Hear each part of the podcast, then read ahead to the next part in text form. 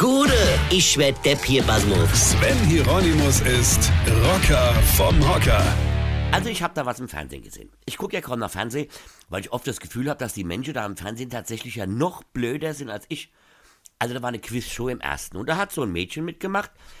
Ich habe erst später von der Tochter erfahren, dass die ganz berühmt sein soll. Das wäre Bibis Beauty Palace. Ja? Von mir aus. Sagt mir nichts, ich brauche kein Bibi und Aqua Beauty und schon gar kein Palace. So. Und da wurde folgende Frage gestellt. Schnallt euch an. Was gibt es offensichtlich nach Analyse von NASA-Messdaten natürlicherweise auf dem Mars? Antwort A, WLAN, B, Öko- und Atomstrom, C, fließendes Wasser und D, Fußbodenheizung. Gut, gehen wir jetzt mal davon aus, wir wären Bibi und würden den ganzen Tag nur damit verbringen, Lidschatten von Nagellack zu unterscheiden. Gut, ja, dann könnte man es ja trotzdem mal zumindest mit einem Ausschlussverfahren versuchen. Aber scheiß drauf. Bibis Beauty Palace nimmt A. WLAN. Natürliches WLAN.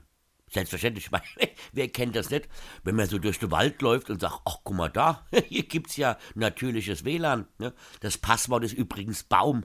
ja, so, und da ich nicht wusste, wer Bibis Beauty Palace ist, bin ich mal schaue gegangen. Leute, die Madame hat fünfeinhalb Millionen Abonnenten auf YouTube. Fünfeinhalb Millionen.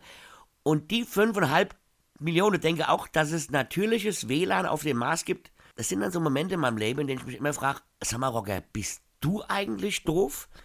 Oder die 5,5 Millionen? Rein statistisch gesehen, dann wohl eher ich.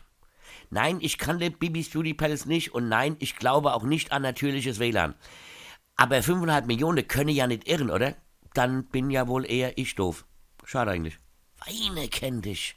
Weine. Sven Hieronymus ist Rocker vom Hocker. Tourplan und Tickets jetzt auf rpr1.de. Weine kenn dich, Weine.